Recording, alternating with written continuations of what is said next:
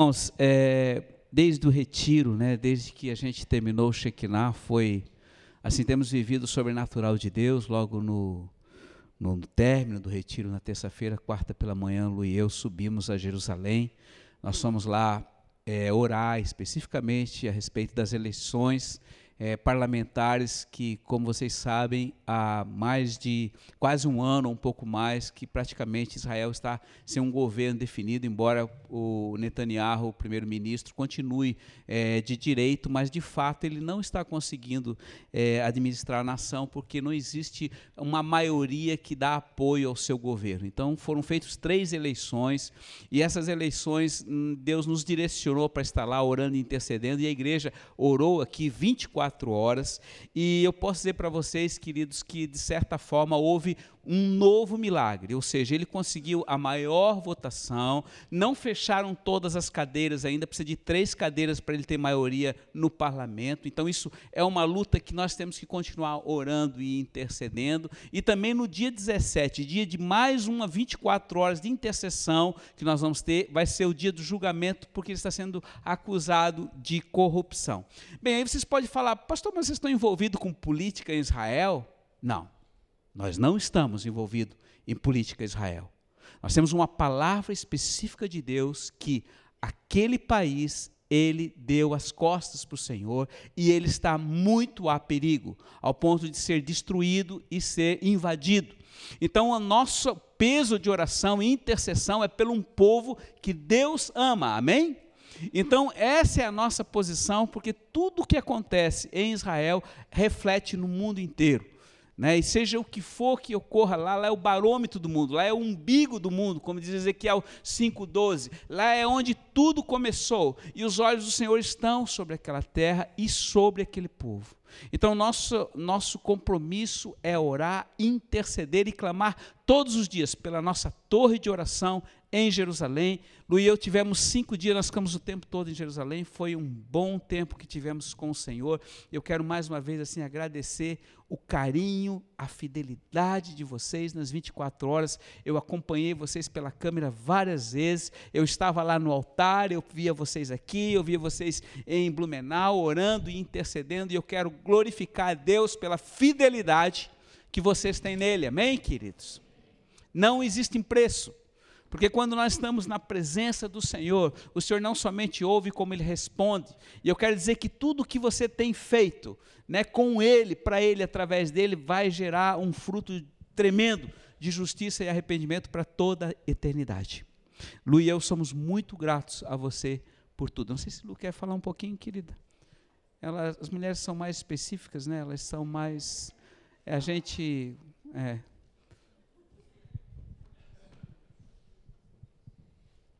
A minha igreja foi muito bom ir, também é muito bom voltar, muito bom ter para onde voltar. Né? E assim, Deus havia falado conosco de que seria um divisor de águas a viagem de Jerusalém. E não só para a nova geração, mas para todos os que foram e os que ficaram. Houve um grande divisor de águas.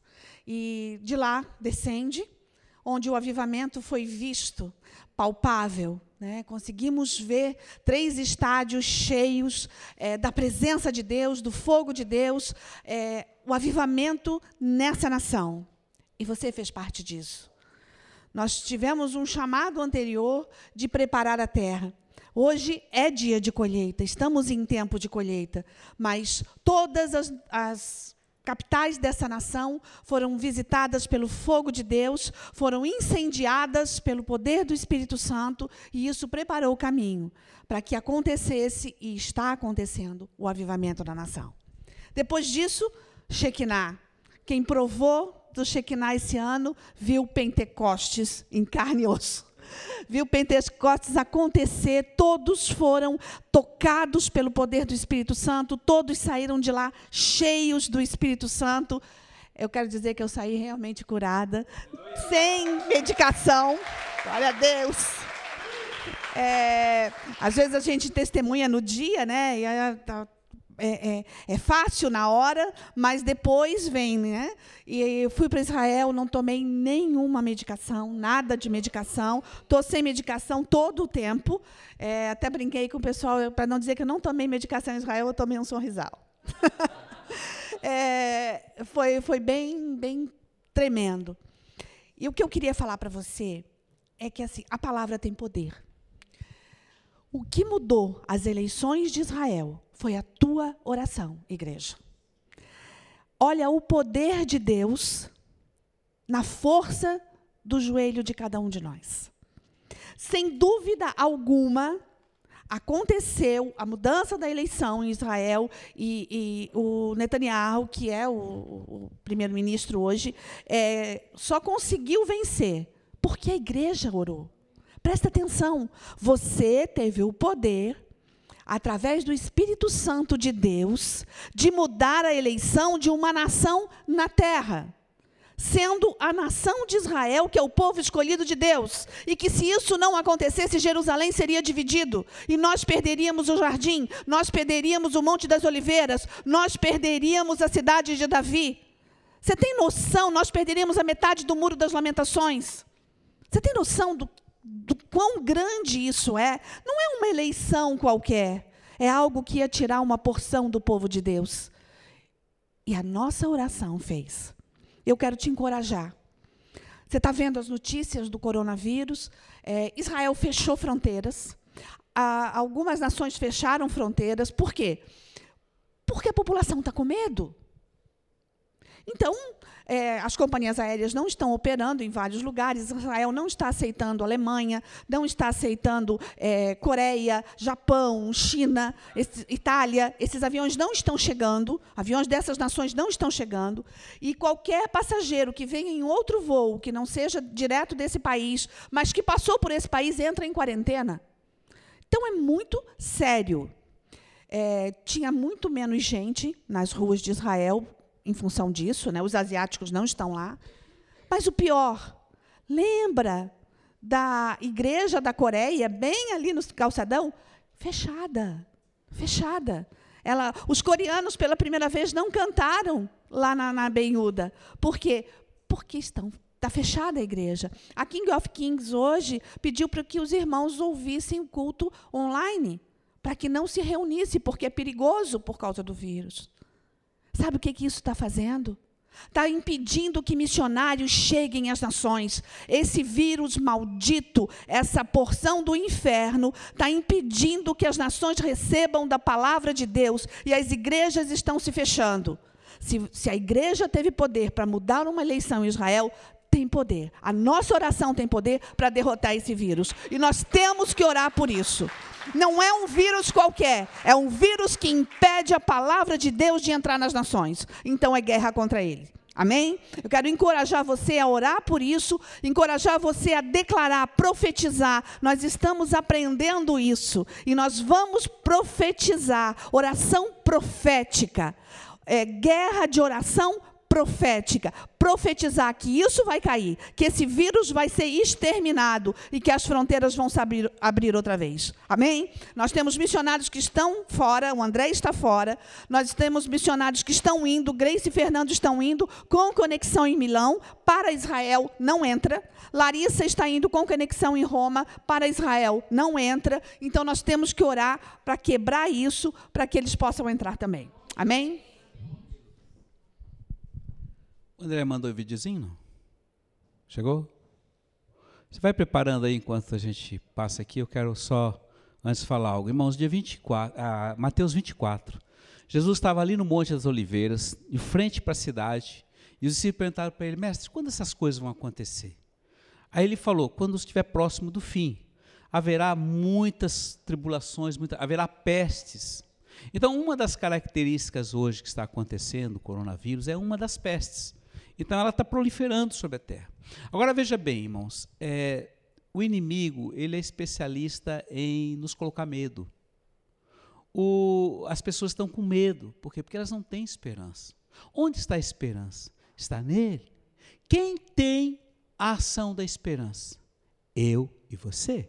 Se eu me encolher, eu vou exatamente fazer aquilo que o inimigo quer. Ou seja, eu não permitir com que o evangelho avance. Nós temos poder sobre esta situação. Então, a igreja deve começar a orar para que haja um impedimento dessa proliferação desta pandemia, mesmo? Amém, queridos? E outra coisa, não tenha medo a cada manhã, unja-te com óleo. O óleo tem poder de proteção, de cura, de restauração. Deus é poderoso. Isso não quer dizer que nós não, não podemos ser afetados. Sim, nós podemos ser, mas Deus é poderoso, nós vamos continuar avançando. E aqui está o exemplo do nosso querido André, missionário, que está lá na casa de oração em Herhurt.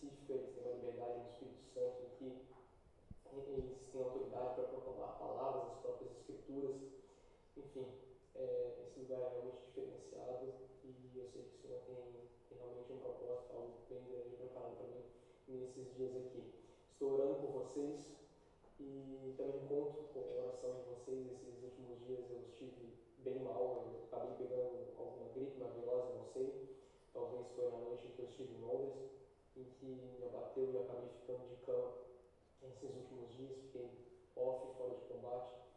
É, bastante dor de garganta, garganta inflamada e bastante dor no corpo, assim, fraqueza, cansaço, prostração questão de subir antes de escada, não, não estava aguentando. E, é isso, conto o coração de vocês. É, estou com saudade de todos, amo todos vocês, certo? Um, um beijo especial para minha Bre, para minha mãe, para minha mãe. um beijo a todos, boa semana. Isso, vamos falar. Amém, amém, amém, amém. Vamos orar pelo nosso missionário, amém? Eu quero dizer o seguinte, queridos, é, como o senhor tem falado que esses seriam dias difíceis, anos difíceis. Não, nada é por, por acaso, né? Ah, o fato dele ter decidido de estar aí na Jesus House, passar três meses na presença do Senhor e, e dedicar parte da sua vida para o Senhor, certamente que o Senhor também o iria passar por um grande teste. Então ele está com uma infecção muito forte na garganta. Nós vamos agora, em nome de Jesus, orar e exercer a fé em Cristo Jesus. Amém, queridos? Vamos orar. Eu quero chamar a mãe dele, Lígia, vem aqui rapidamente aqui na frente. Vem cá, filhinha. Te coloca aqui no altar. Pode se ajoelhar aqui. Nós, como igreja, vamos estar orando. Ela vai se colocar no lugar do filho. Nós vamos orar e Jesus vai curar a vida dele, porque amanhã começa verdadeiramente a, a todo o processo de, de, de missionário e que ele foi designado, chamado e foi voluntário para estar ali na Alemanha, no Jesus House. Vamos ficar de pé então, queridos, vamos orar. Os pastores aqui rapidamente. Vamos interceder em favor do nosso missionário, batedor, aquele que se dispor a andar no caminho do Senhor.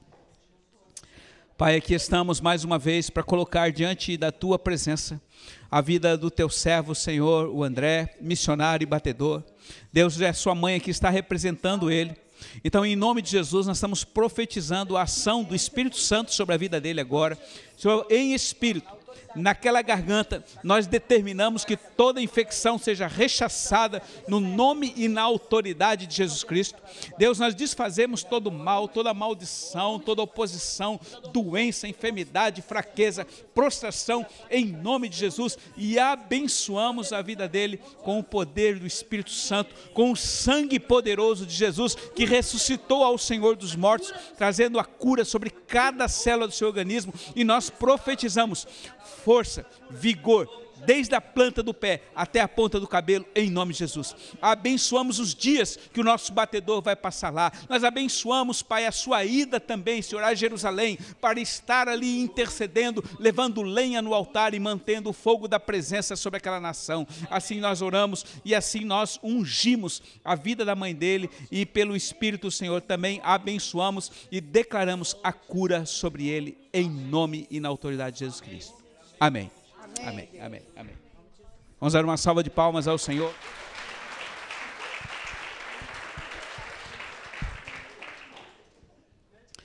Irmãos, como vocês viram, é, a jornada dele foi uma jornada bastante intensa também e ô Lu, pode ficar aqui, meu anjo.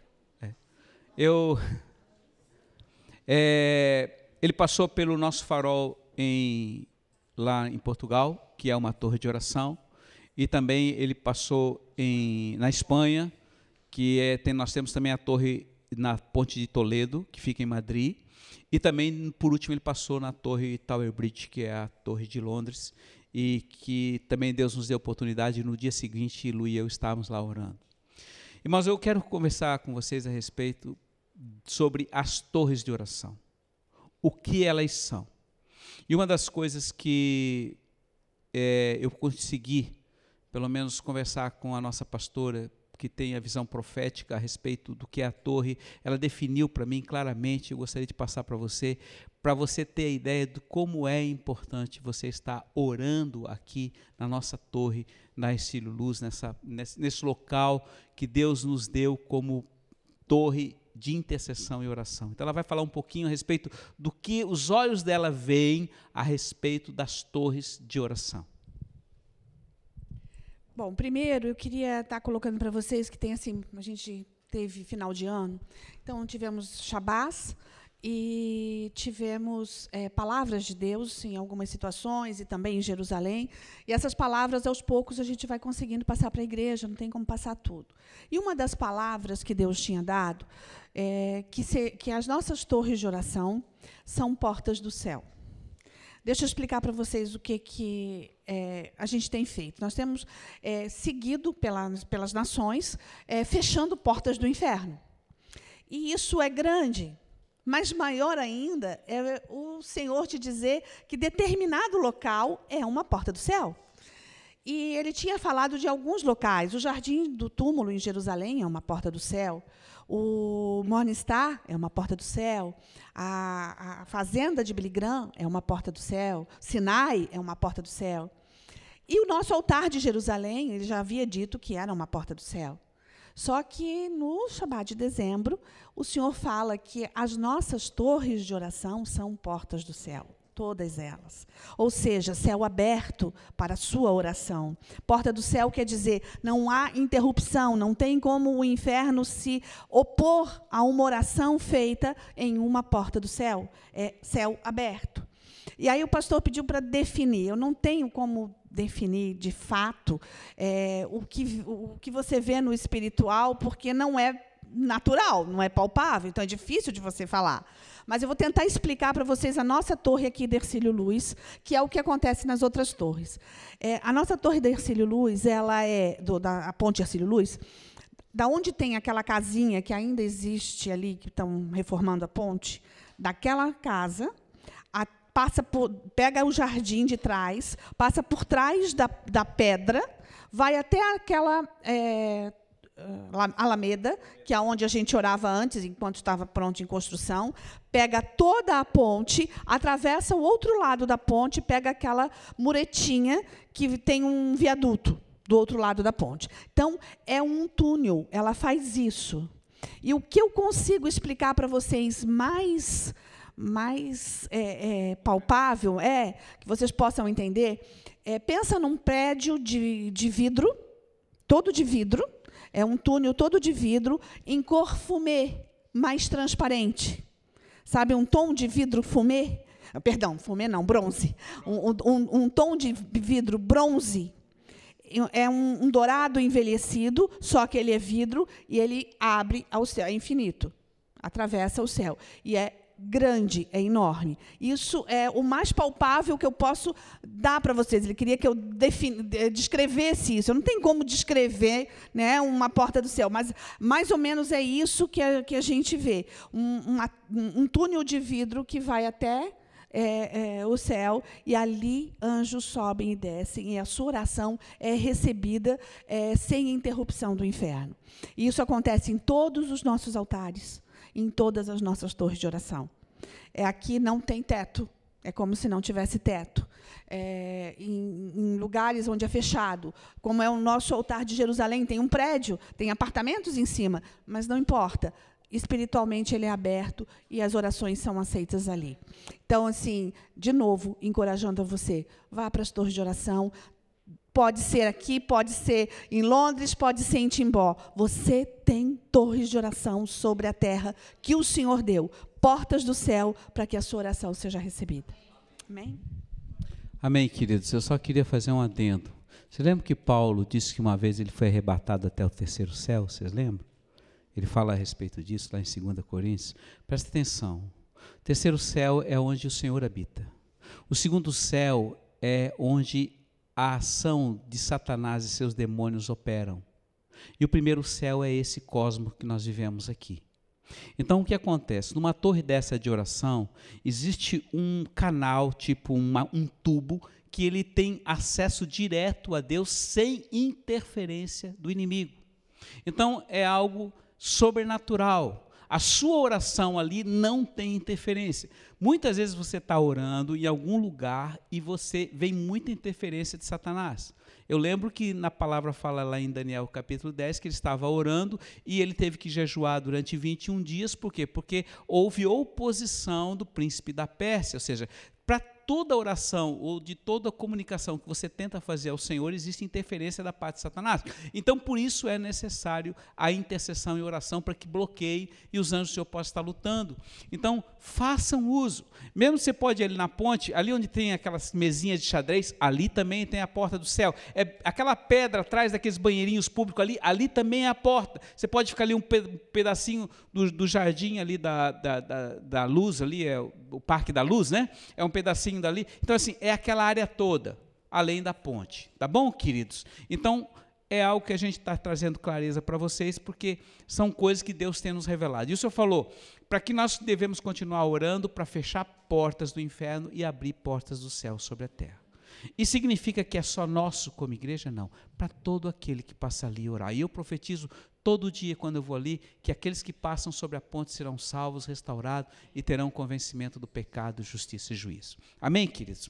Muito bem, amados. Então eu queria é, falar para vocês a respeito dessas coisas porque nós estamos vivendo a parte sobrenatural do reino de Deus. Abra sua palavra em Hebreus 11, a partir do versículo 10. Hebreus 11.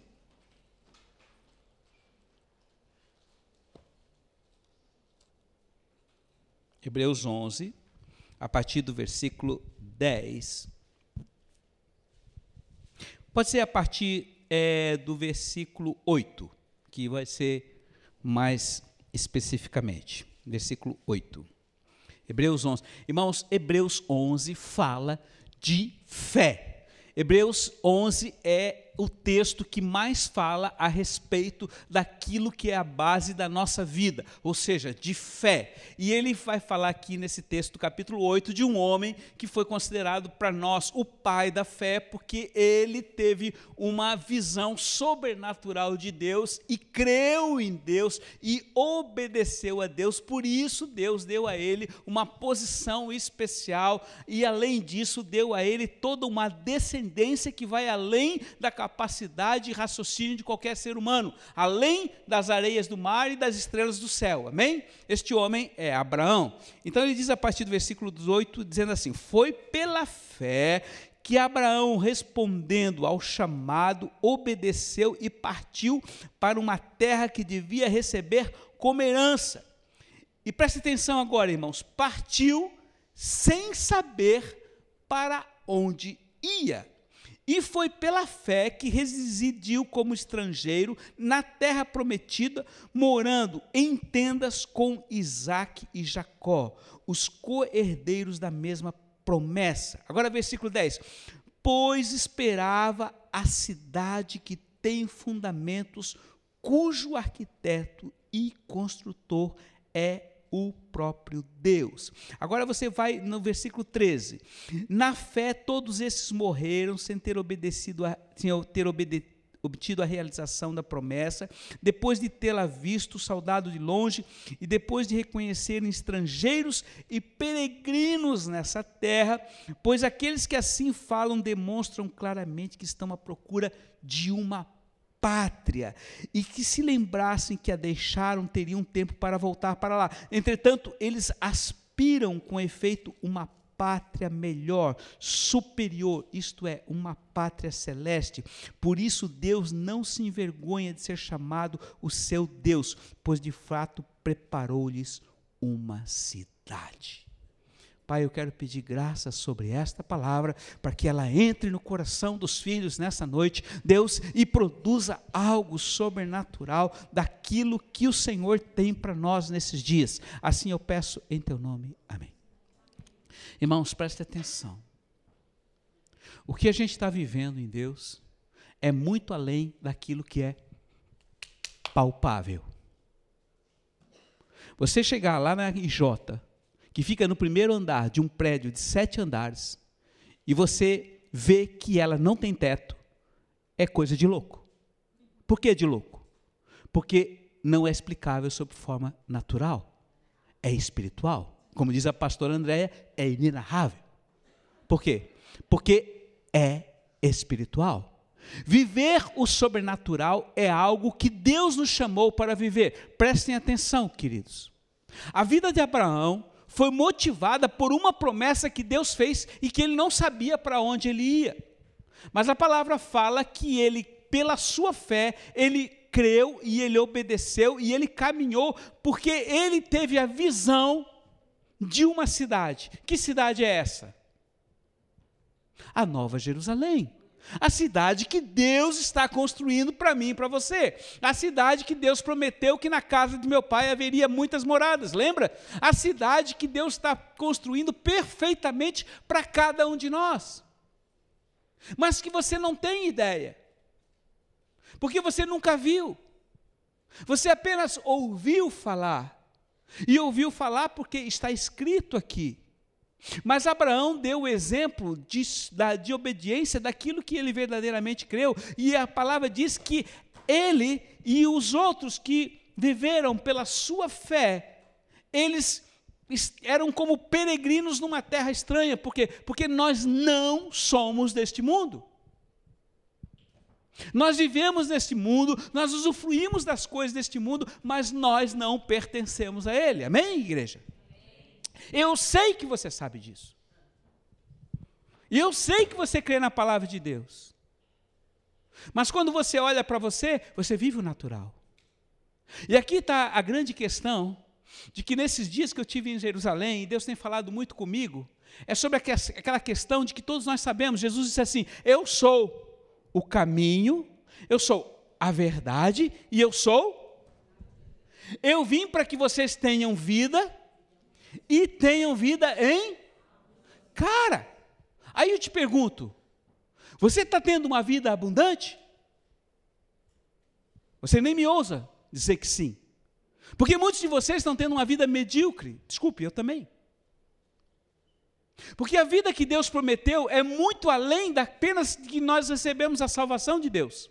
Quando você recebe Jesus como Salvador e Senhor, o teu espírito é restaurado e você recebe todo o fruto do espírito: alegria, paz, amor, benignidade, longanimidade, paciência. Tudo você recebe no espírito e você é restaurado, mas a alma e o corpo continuam o mesmo. E quando eu tenho crises de ciúme, quando eu tenho crises de inveja, quando eu tenho crises de ira, quando eu tenho crises de carnalidade, significa que a minha carne ainda está muito viva. E eu posso dizer para você que eu, como pastor, também sou assim, porque ainda não cheguei à perfeição. Mas eu quero dizer para você o seguinte: quando Jesus falou que a vida que Ele nos daria seria abundante, é porque excede esta vida medíocre que nós estamos vivendo. Nós temos o caminho certo. E eu posso dizer para você que nós estamos no caminho certo, porque o caminho certo significa permanecer e perseverar nele. Agora significa que os nossos pais no passado receberam desta vida abundante e eles viveram na sua carne a abundância dessa vida. Que significava que extrapolava essa limitação que hoje nós ministramos a respeito na vida do espírito. E os nossos pais, eu posso dizer para você, teve dois homens e todo o povo de Israel no deserto que viveram essa vida.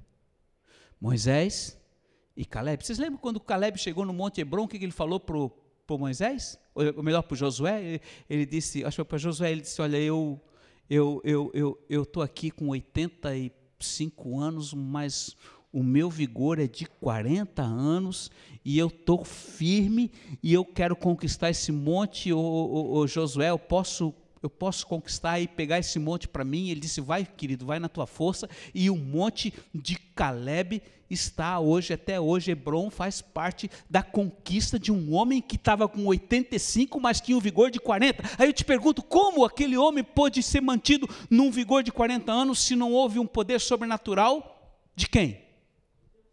De Deus. Através de quem? Do Espírito Santo. E aqui eu quero colocar para você, filho, isso aqui eu estou falando para você é muito louco. Porque eu ainda não comecei a viver isso, mas eu vou atrás disso. Porque vida abundante não significa de abundância de coisas materiais, vida abundante significa cheio da presença, do Espírito.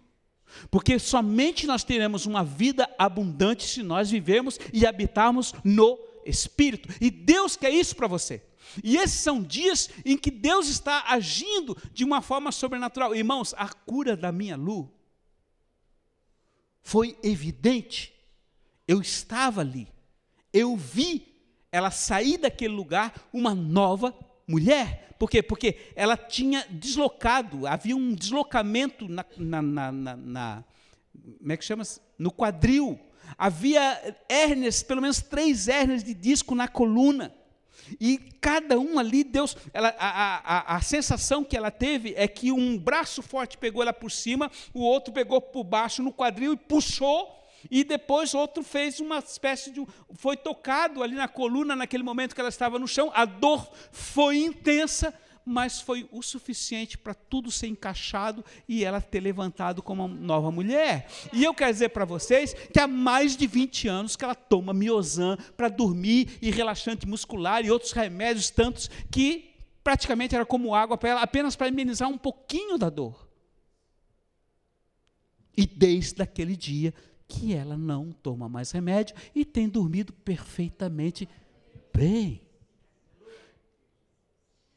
E eu dizia, Senhor, eu tenho duas bebês para cuidar, ela tem agora, e ela não vai ter condição. Deus ouviu. Mas não foi apenas pela oração. Nós já estávamos orando profeticamente sobre ela. Ela não está curada da fibromialgia ainda. Nem todos foram curados, muitos foram curados ali. Muitos receberam a cura. Mas eu quero dizer, é apenas um pequeno fragmento do que Deus vai fazer conosco. Porque estes sinais hão de acompanhar aqueles que creem. Queridos, nós necessitamos do Senhor. E eu estou profetizando que entre nós não haverá enfermos, mas haverá um povo saudável. Por causa de nós, queridos, não. Eu vigio sobre isso. Eu jamais vou permitir que alguém ou alguma coisa, ou alguma verdade da própria palavra de Deus faça sombra ao Senhor. Enquanto esse pastor estiver vivo, fique certo, ninguém vai ser exaltado, a não ser ele. Amém? Ninguém vai fazer sombra para ele, porque ele é tudo.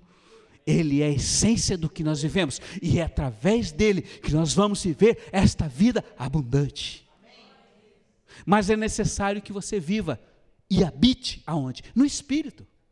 Porque a palavra de Deus é vida, a água de Deus é vida e espírito. E eu quero dizer para você algo mais louco ainda: a água que jorra deste altar hoje está passando na ponte em direção ao continente e a lâmina está dessa altura. E aí? Pastor é louco? Eu não vejo nada, mas está saindo. E é muita água. E de onde vem? Vem de Jerusalém.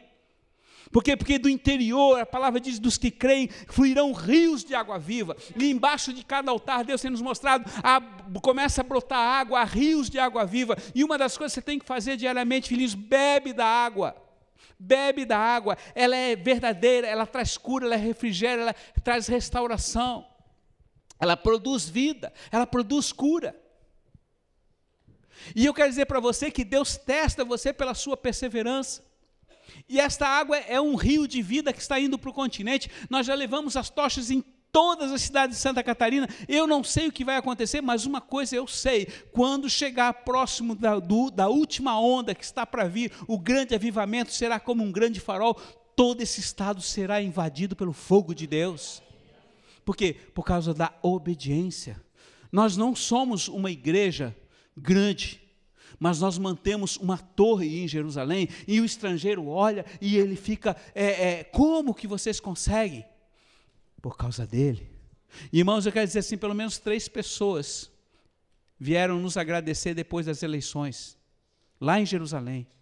Obrigado, pastor, que você veio, um, obrigado que vocês vieram rezar, obrigado que vocês vieram orar, obrigado, obrigado, obrigado, porque, porque eles também estavam orando, estavam torcendo para que Netanyahu tomasse e assumisse o governo daquela nação, porque ele sabe que qualquer outro tipo de governo seria conchavo com aqueles que colocariam o país em risco. Então há um reconhecimento, eu quero dizer assim, não é para homens, mas é por causa do Senhor. Mas eu quero voltar aqui à vida de Moisés e à vida de Caleb e todo o povo no deserto, por quê? Porque eles foram sustentados em todo o tempo pelo Senhor. E eu quero dizer para você, filho, não é que a enfermidade não faça parte da nossa vida. Quando o pecado entrou, as enfermidades vieram juntas. Vieram para nos causar problema, para nos causar uma série de dificuldades. Mas o mesmo Deus que permite que a enfermidade venha sobre a nossa vida, também é o Deus que nos cura. Agora a palavra diz que o Espírito traz vida. Então eu tenho que começar a profetizar sobre a minha vida. Eu sei que é necessário médicos, é necessário remédios. Deus hoje tem nos capacitado com grande capacidade na medicina para resolver muitas situações, mas tem coisas que só Deus pode agir. E antes de você tomar um remédio, querido, ore ao Senhor, interceda ao Senhor, faça uso do azeite, passe sobre a sua enfermidade e profetiza cura e vai profetizando, intercedendo, porque o nosso Deus é poderoso para restaurar e a palavra de Deus diz que a fé produz rejuvenescimento. E eu sei que muitos de vocês querem ser rejuvenescidos, querem se tornar sempre novinhos, mas eu quero dizer, não é para uma beleza, mas eu estou falando de algo sobrenatural, porque Deus quer e deseja que nós tenhamos o vigor e a força da juventude para nos dar continuidade num chamado, e todos nós fomos chamados para um propósito maior. E eu pergunto a você, como você vai chegar na pátria superior? Como você vai chegar na Nova Jerusalém? Se não for através do Espírito. E aqui eu volto a falar. O seu grande amigo, o ajudador, o ajudador, o Espírito Santo, ele está aí para agir em você, através de você e por você. Amém? E eu quero desafiar você de novo, filhinhos, por favor, sejam amigos do Espírito Santo.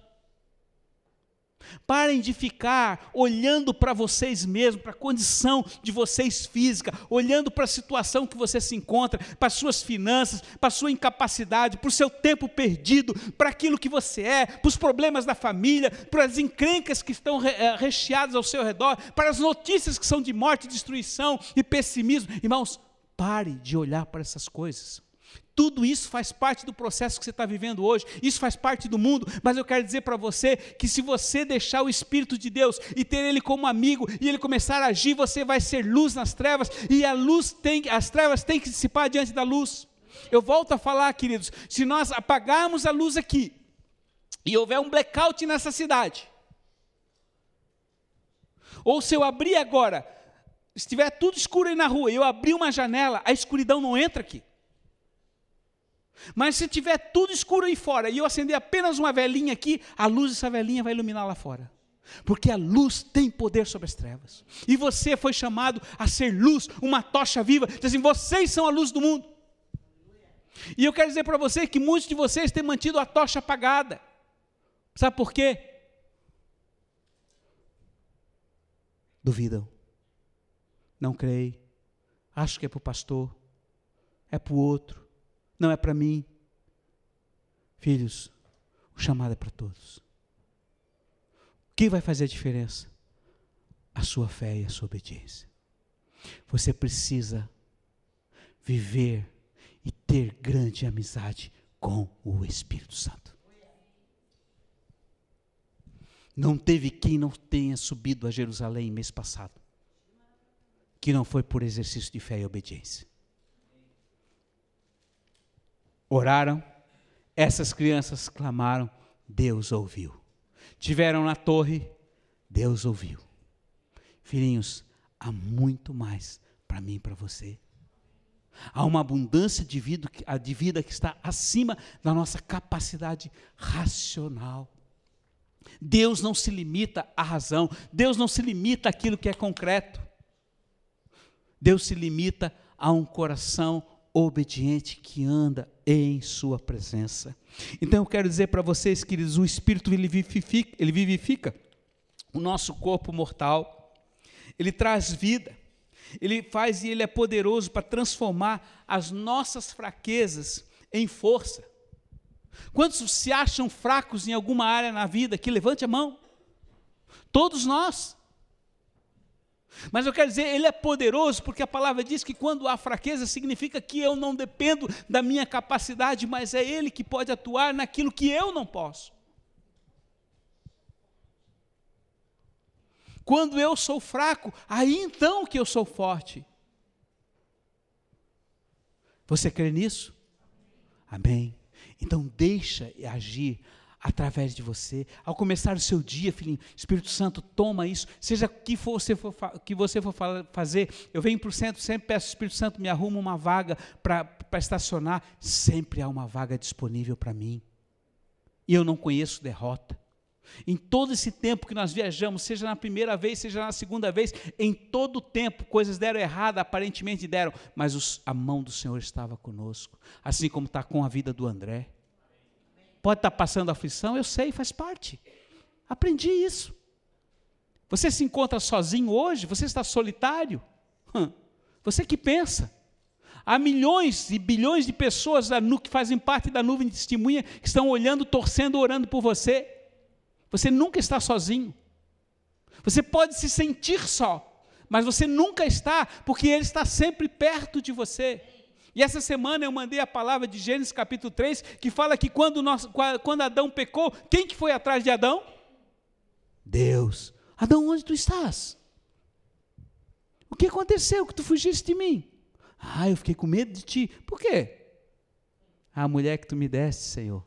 Aliás, hoje é o dia dela. Aquilo é uma encrenca.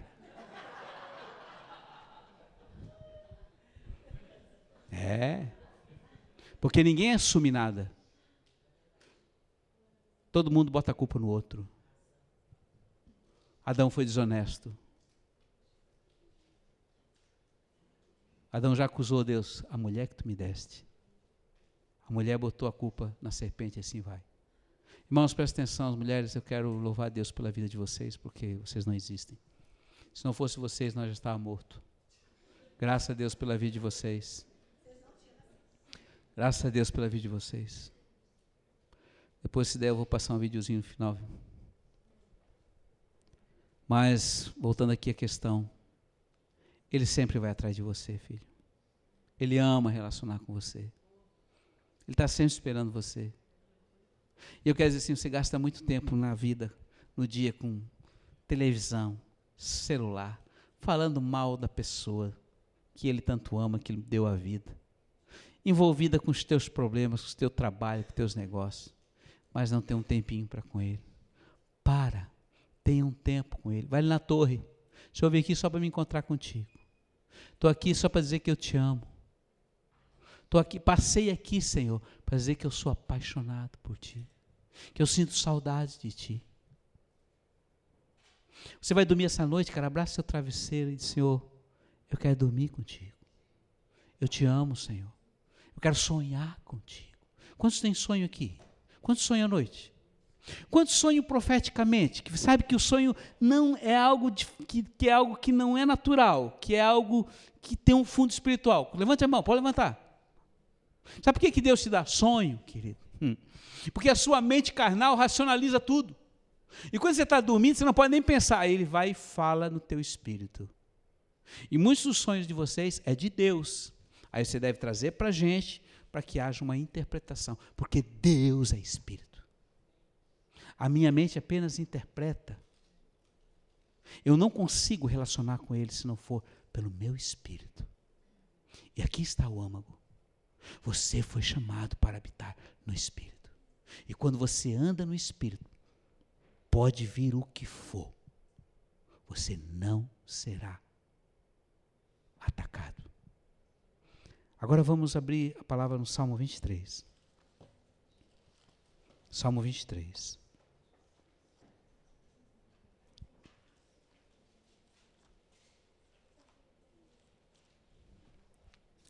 Irmãos, eu sempre estou aqui com a Bíblia de Jerusalém.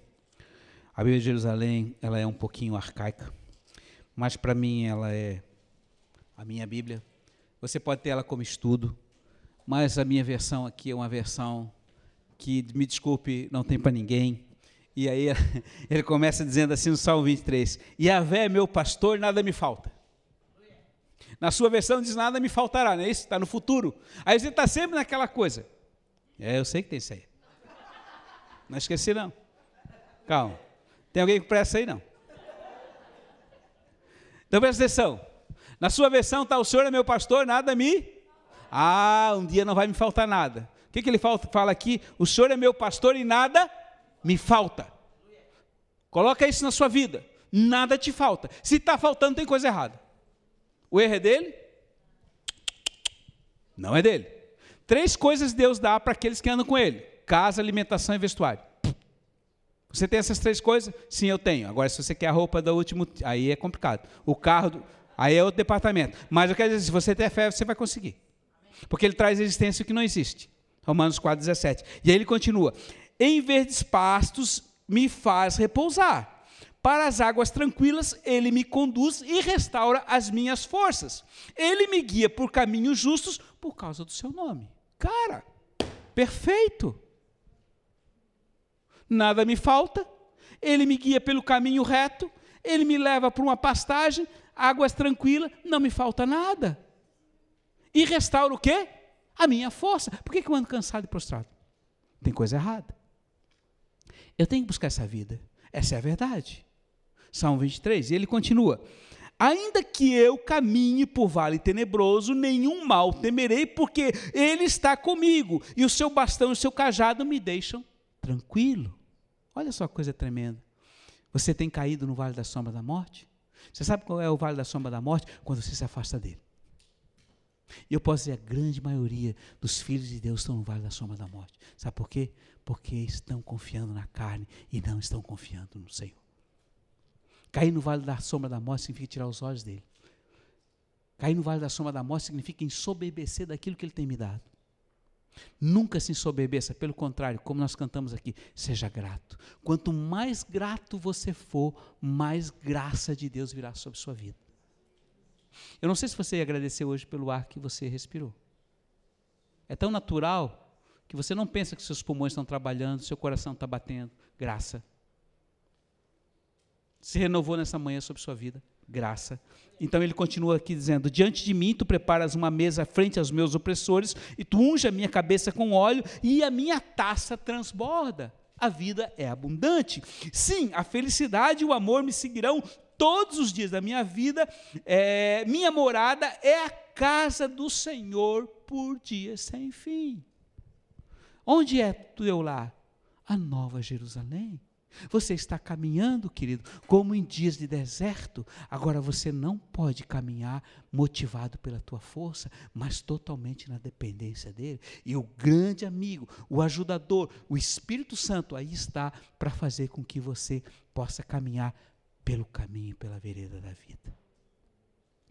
Esse é o grande segredo. Tende em vós o mesmo sentimento.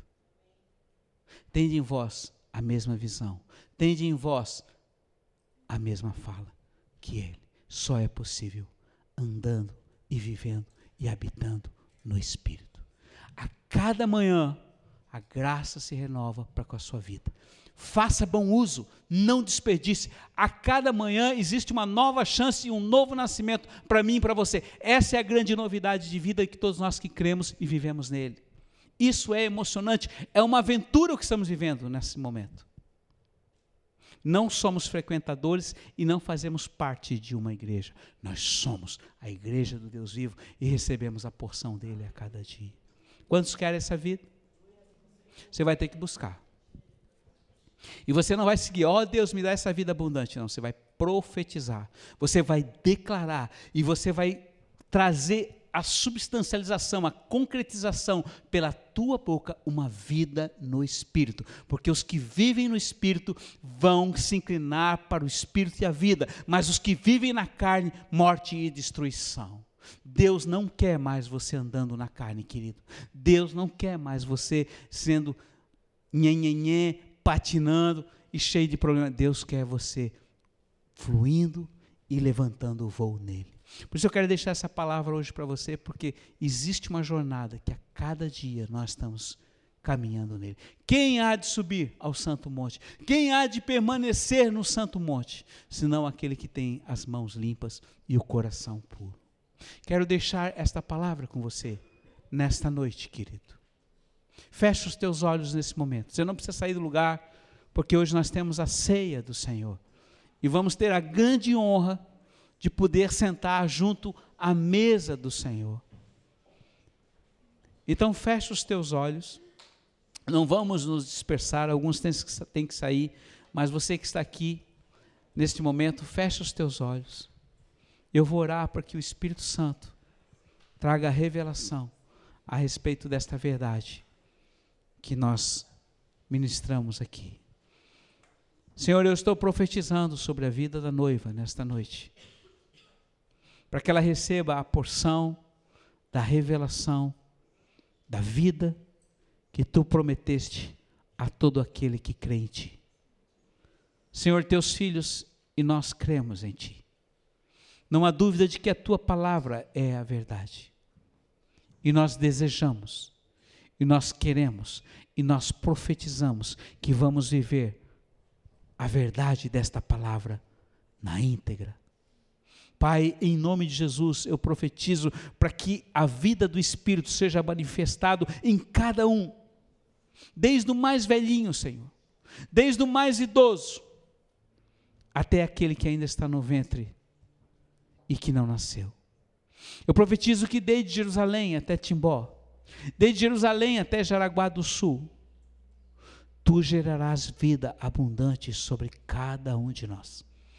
Deus, eu profetizo que entre nós não haverá covardes, medrosos, tímidos, preocupados, ansiosos, estressados.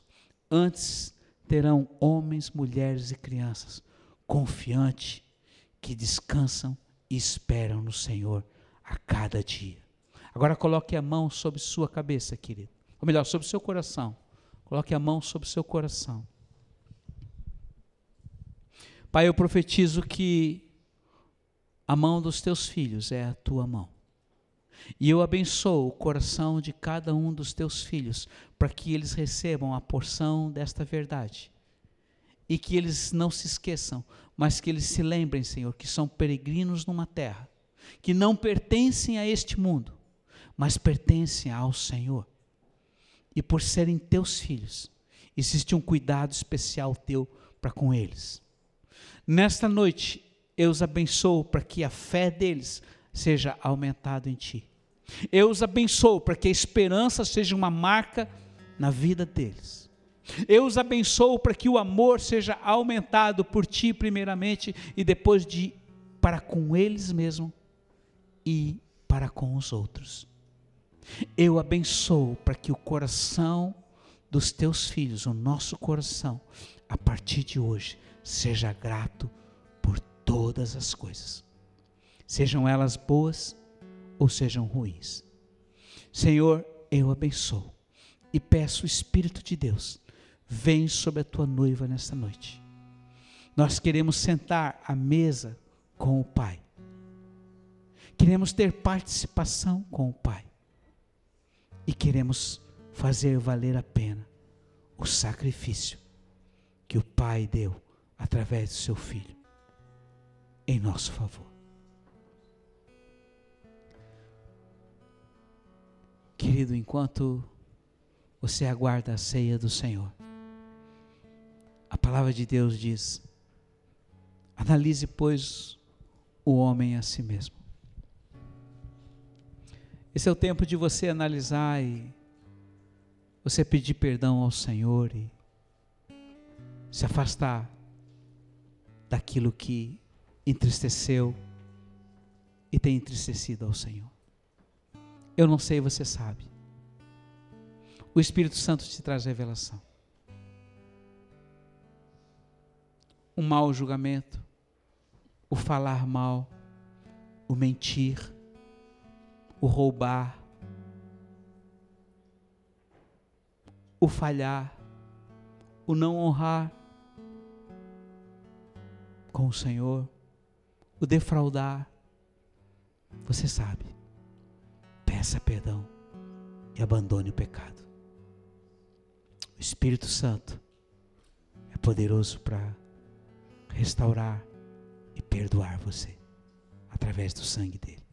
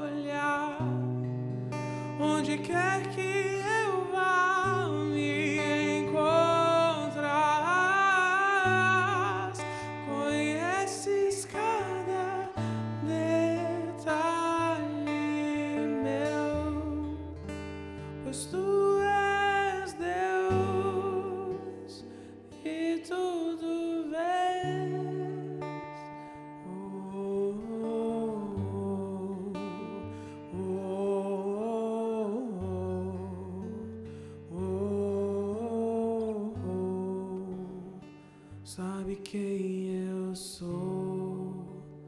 Oh, oh, oh, sabe quem eu sou. Pai, muito obrigado pela tua fidelidade o teu grande amor, porque naquela sexta-feira fatídica daquela noite, eu não sei, Pai, como tu conseguiste ainda comer beber, mesmo sabendo que o pior estava por vir.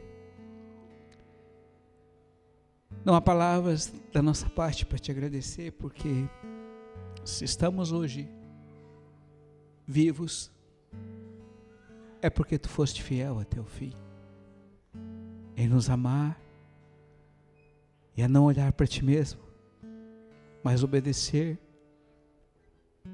até o fim. Então, Pai, hoje nós tomamos da tua mão a tua carne e o teu sangue, através do pão e do vinho. E nós queremos dizer, Senhor, nós não nos achamos dignos, mas sabemos que o teu amor encobre toda a iniquidade. Então, tudo que nós te pedimos nessa noite, Pai, nos perdoa. Ainda estamos longe, mas apesar de nós e da nossa estrutura de pó, nós continuamos olhando para Ti. Então, Pai, por amor de Ti, nós comemos deste pão e bebemos desse vinho. E lembramos que um dia, Senhor, um dia tremendo e maravilhoso, Tu irás voltar e nós receberemos a Ti na glória. Bendito dia. Mas enquanto isto, Senhor, participamos da Tua morte e da Tua ressurreição. Então, igreja, com temor e tremor, vamos comer o pão e o vinho, lembrando que é a carne e o sangue. Faça isso com temor e tremor diante dele. Está oculto ao seu olhar. Onde quer que eu vá me encontrar, conheces cada detalhe meu, pois tu és Deus e tudo vês,